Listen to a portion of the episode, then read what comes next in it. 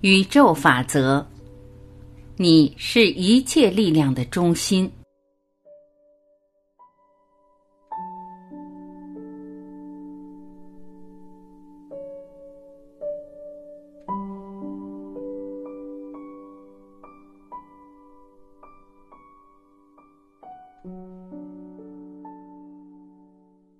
你的力量与外在无关。与人类通常所认为的强势和控制无关，你的力量在你的内在，是你的独立与自信，是你的爱，是你的自我掌控能力，是你全然自我的本源。找回你的力量。当你依赖于外在，无论是他人还是为外界对你的看法肯定所动摇，当你有所依赖。你就交出了自己相应的力量，交由外在掌控，因此你会感到无力、无助、恐惧、害怕。不必评判自己，一切都是体验。经由经历失去，你方能体验到失去的是什么，而后了解那是什么。而力量的交出、收回，亦完全在你，在于你的自由选择，你的自由意志。你的自由意志亦是你的力量，而且是宇宙赋予你的最高力量，只属于你内心的力量。在这力量下，一切平等而合一。在这力量下，你发现你选择你所是，你创造你所是，你决定你所是，你是自己完全的掌控者和决定者。没有人能伤害你，除非你同意。没有人能替你决定，除非你同意；没有人能左右你的爱和选择，除非你同意。你的力量不在你之外的任何地方，除非你认为它在你之外。力量源自于独立，独立象征着你不再把任何关于你的决定权交予他人，意味着你掌握着自己所有的力量。你有着完全的自我掌控权，那是你自本源带来的灵魂深处的力量。力量是爱和开放。当你不再依赖外在，回归于内心的独立，连接内心的本源，你自然会连接到本源那神圣的力量。你会知晓，最高的力量源自于合一，源自于心中的爱，而非恐惧。你会真正开放自己的心给他人，给这个世界，因为你已知晓，你就是那爱，你无所畏惧，因没有什么能够真正伤害你。当你寻回你的力量，你会更具开放和包容，因你知道你已无所畏惧，你会更容易包容和接纳那些你曾经难以接受的观点和现象。因他们不能再伤害你，你的心更加柔软和开放。真正的力量不是对抗，而是爱，是敞开心怀的接纳和包容。那是宇宙的力量，合一的力量。不要向外在去寻求你的力量，忆起你的心，忆起你心中那颗神圣闪耀的钻石粒子，你神的本质，忆起你就是那爱。神之爱，一起，你就是那独立而自由的灵魂，从来都是。你从不需要依靠任何外在，你就是那神之本源光芒的协同创造者，如此的光辉而自由，如此荣耀。你决定了自己想要的体验，进而实现它。你决定着自己的一切，你的时光是永恒，你的自由是永恒。你的探索嬉戏亦是永恒。当你回归自己的心，当你重新融入内在那合一的爱，你会忆起自己真正的力量之源——爱，那浩瀚无边、容纳一切的宇宙基石。你会忆起自己如何使用这力量，经由爱的意志。你会忆起自己即是那创造。自己即是那力量，自己即是那源头。你所寻求的力量、爱和平安，皆在你心中。这是你自己设计的藏宝游戏，只是你忘记了。即使有时看起来你已把他们交给他人来决定，事实也不是这样。那是你所体验的幻象，是你自己要求和设计的。只是你认为他不在，他就看起来不在了；你认为他被你交了出去，那么他就看起来如此。一切都取决于你的决定。事实上，他们一直都在你心里。当你把心念、幻象的帷幕消除，就会发现他们还好好的待在那儿。此刻，静静的感受你的心，满意着最初源头的神圣光芒，如此宁静，充满着自由、爱、喜悦和平安。你是外面所遍寻不到的力量，因为你才是一切的根源。要想改变一切，首先改变自己，看清自己所是的样子，忘记自己过去的故事，回到自己当下的位置，领悟这世界只有你自己。让你烦恼的人是来帮你的人，让你痛苦的人是来渡你的人。让你讨厌的人，恰恰是你人生的大菩萨；让你怨恨的人，是你生命的贵人。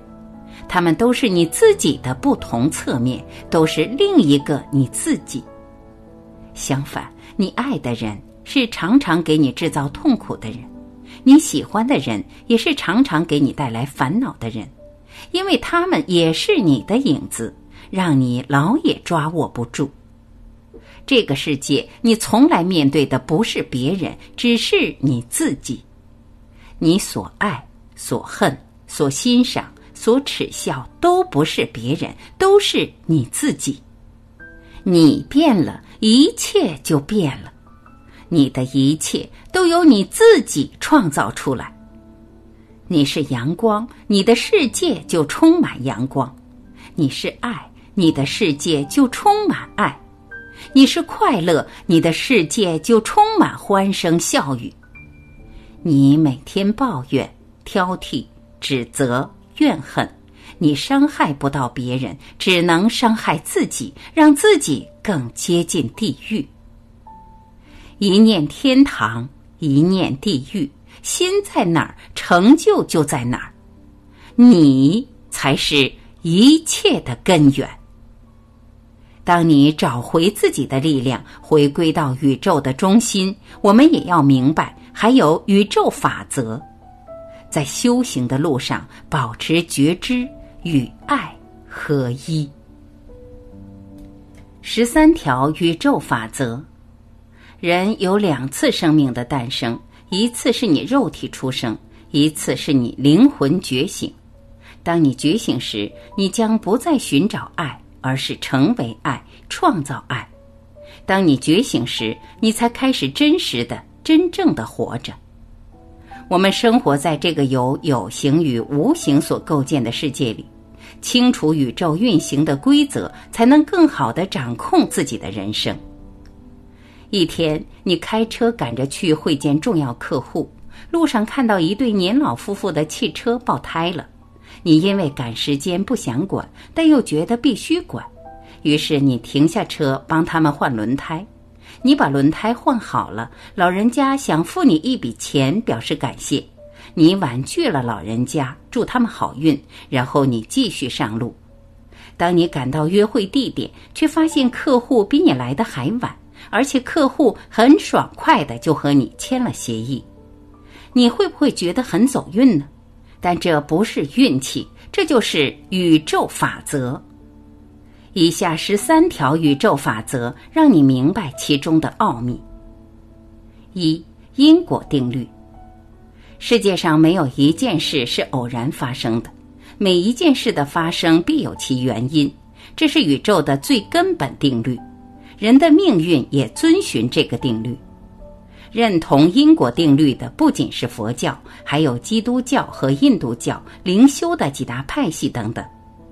古希腊哲学家苏格拉底和大科学家牛顿等人也认为这是宇宙最根本定律。人的思想、语言和行为都是因，会产生相应的果。如果因是好的，那么果也是好的；如果因是坏的，那么果也是坏的。人只要有思想，就必然会不断种因，种善因还是恶因，由人自己决定。所以，欲修造命运者，必须先注意和明了自己的每一个想法、起心动念会引发什么样的语言和行为，由这些语言和行为会导致什么样的结果。二、吸引定律，人的心念、思想总是与和其一致的现实相互吸引。比如，一个人如果认为人生道路充满陷阱，出门怕摔倒，坐车怕交通事故，交朋友怕上当，那这个人所处的现实就是一个危机四伏的现实，稍有不慎就真的会惹祸。这是为什么呢？宇宙本身就是由能量构成的。万物都是同频相吸，你发出什么样的频率，就会吸引什么样的频率的人事物来到自己的身边，也就是我们常说的“想什么就来什么”，越怕什么就越发生什么。人所处的现实是人的心念吸引而来的，人也被与自己心念一致的现实吸引过去，这种相互吸引。无时无刻不在以一种人难以察觉的下意识的方式进行着。一个人的心念是消极丑恶的，那他所处的环境也是消极的，他身边的人也是同类的。一个人的心念是积极善良的，那他所处的环境也是积极善良的，他也会吸引积极善良的人来到身边。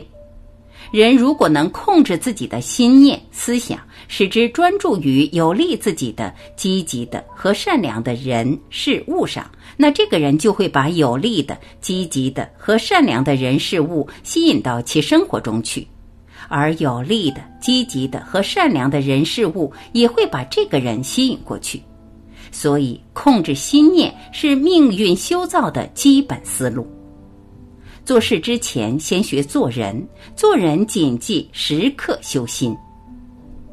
三，深信定律。人如果真正深信某件事会发生，那不管这件事是善是恶，是好是坏，这件事就一定能会发生在这个人身上。比如，一个人深信积极的事物一定会发生在自己身上，积极的事物就一定会发生。又如果一个人深信自己命不久矣，那这个人很快就会死去。所以，用好的信念取代不好的信念是命运修造的原则。好的信念是一种福报，想给自己积攒福报，也需要先建立好的信念，如此形成一个良性循环，生活就会越来越和顺。四，放松定律。人只有在心态放松的情况下，才能取得最佳成果。任何心态上的懈怠或急躁，都将带来不良结果。什么心态是最佳心态呢？答案是越清明无念越好。把目标瞄准在你想要的理想人格、理想境界、理想人际关系和理想生活上，不要老惦记着这些东西什么时候到来。放松心态，全力努力，做好你该做的，这些东西就会一个个的来到你的身边。相反，你如果越执着、越焦虑，你就越不能得到理想的结果，甚至会得到相反的结果。举个例子，大热天晚上停电，你躺在床上大汗淋漓，睡不着，觉得备受煎熬，老在想着这该死的电什么时候才来。电总是在你着急的时候偏偏不来，但当你最后受够了，人清静安定，自然凉快了，快沉沉睡去的时候，电就来了。突然间，你的房里灯火通明，电风扇转起来了。这不是巧合，不是迷信，这是定律，这是放松定律。《了凡四训》中。云谷禅师要了凡先生念准提咒，要达到无念无想的地步，就是这个道理。值得注意的还有，所谓的无念，并不是心里一个念头也没有，而是有念头但不驻留，无所住而生其心。五当下定律，人不能改变过去，也无法预知将来，我们只活在现在，我们能决定、能改变的只有此时此刻的自己，自己的心念、语言和行为。过去和未来都不存在，只有当下此刻是真实的。所以，修造命运的专注点，着手处只能是当下，舍此别无他途。根据吸引定律，如果人总是悼念过去，就会被内疚和后悔牢牢套在想改变的旧现实中，无法解脱。如果人总是担心将来，人的担心就会把不想发生的情况吸引进现实中来。正确的心态应该是，不管命运好也罢，坏也罢，只积极专注于调整好当前的思想、语言和行为，命运。会在不知不觉中向好处发展。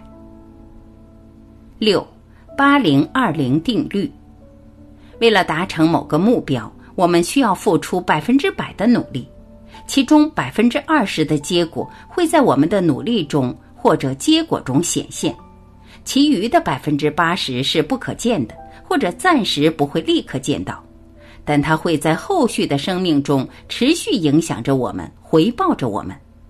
这是个非常重要的定律。很多人在追求目标的时候，由于久久不能见到明显的成果，于是失去信心而放弃。须知，命运修造是长久的事，要有足够的耐心。不要期待付出百分之百的努力就立刻得到百分之百的回报。只要我们做的方向正确，心念正确，足够的坚定，我们就会收到所有的回报。宇宙的时间与智慧不是当下的我们所能完全看见的，量的积累、持续的努力，才能达到质的转变。我们所做的一切都在以各种形式回报反馈到我们的身上，这也是宇宙的法则之一。七，应得定律，我们每一个人都会得到应得到的一切，而不是想得到的一切。这个应得的，就是我们做了什么，想了什么，发送了什么样的信念出去，我们就会得到什么样的回报。云谷禅师对了凡先生所说的“拥千金者值千金，应饿死者必饿死”，就是这个道理。我们所拥有的一切都不是白白得来的，都是应该得来的。同样，如果我们没能得到，那证明我们想要的并不是我们应得的。八利他定律，利他就是成全别人，让他人得好处。如果你事事处处为他人着想，为别人造福，最后最受益的人就是自己。利他不是牺牲自己或者忽视自己，利他是经由生命的关系，付出与收获的能量循环，建立自身更大的价值。例如。你让身边的人都幸福快乐，那最后最幸福快乐的人一定是你自己。你成全他人的成就与成功，那最后获得最大成就的人也是你自己。又例如，有些公司创立的目的只是赤裸裸的追求最大利润，这些公司往往昙花一现，一两年内就消失。而那些致力于为客户、为社会提供优质服务和优质产品的公司，往往长盛不衰，越做越大。这就是不利他则损己的定律。值得一提的是，利他定律中，提高自我价值和提高他人价值往往是同时发生的。当你在提高别人价值的时候，你的自我价值马上就提高。九。施与受定律，施与受的定律就是能量守恒的定律。你布施出去的任何东西，终将成倍的回报到你身上。例如，你布施金钱，你将会成倍的获得金钱或物质回报；你布施欢喜心，让他人中心愉悦，你将会成倍的得到他人回报你的欢喜；你布施安定，让他人心安，你将会成倍得到安乐。同样，如果你施加于别人的是不安、憎恨、怒气、忧愁，你将成倍的得到这些回馈。十不图报原则，这个原则是说，你给予的时候越不图回报，你的回报越大。宇宙是一台无比精密的精算器，你给予出去的任何东西，最后都会以各种形式回到你的身边。当你带着一颗纯洁、纯正的心去给予，完全没有私欲和妄念，那回到你身边的也会是最纯正、丰厚的回报。就如本文开头所举的例子，所以请记住。施比受更有福，施本身就是很大的福，而无需从受者处获得回报。给大象施称重量，大家说，如果再给大象加一条丝巾，回报大象的重量会增加多少呢？十一，爱自己原则，学会真正的爱自己，爱自己不是自恋。不是自私自利，是无论贫穷富有、疾病或健康，都依然爱自己、接纳自己。一个人如果连自己都不爱，那么他没有办法去爱任何人。你只有先学会爱自己，拥有爱的能力，才能去爱别人，才能去爱世界。你才可能有真正的欢喜、安定和无畏，才可能有广阔的胸襟。你如果连自己都不爱，那么你是无法真正去爱任何人的，这点非常重要。有些人把爱自己等同于自私自利，这是误解。如果仔细体会，就会发现，你如果对自己不喜欢、不满意，就会很容易生出嫉妒心和怨恨心。自己也是众生中的一员，爱众生的同时，为何把自己排除在外？所以。请先好好认识自己，先跟自己做好朋友，再谈爱其他众生。十二，宽恕原则。如果把消极思想比作一棵树，那么其树根就是嗔心。把这个树根砍掉，则这棵树就活不长。要砍掉这个树根，必须懂得如何宽恕。第一个需要宽恕和原谅的对象是父母，不管你的父母对你做过或正在做什么不好的事，都必须完全彻底的原谅他们。第二个需要宽恕的对象是所有以任何方式伤害过或正在伤害你的人。记住，你无需与他们勾肩搭背、嬉皮笑脸，你无需与他们成为好朋友，你只要简单的。完全的宽恕他们，就可以砍掉消极之树的树根。第三个需要宽恕的对象是你自己，不管你过去做过什么不好的事，都要去原谅自己，诚心的忏悔和悔悟即可。犯错需要的是修正，而非惩罚。宽恕和原谅不是为其他任何人，而是为我们自己。为让我们自己在生命中不要时刻背负着痛苦与怨恨的包袱，为让我们自己获得真正的解脱，为我们自己不会时时刻刻被怨恨和负面所吞噬、所负累。十三，负责原则。作为人，我们每个人都必须对自己的一切负责。我们需要明白，我们的生命是我们自己的，不是他人、任何人的。我们需要为我们的生命负责，为自己的选择负责，为自己的错误负责，为自己的行为、话语、心思、意念负责。当人对自己采取负责任的态度时，人就会充满力量，会不断的向着更好的方向去前行。也只有为自己负责，才能活出真正的生命，不会事事处处依赖他人。不会总把自己摆在受害者的位置上等待拯救，不会总停在原地怨天尤人。请时刻提醒自己，我对自己的一切言行、境遇和生活负完全的责任。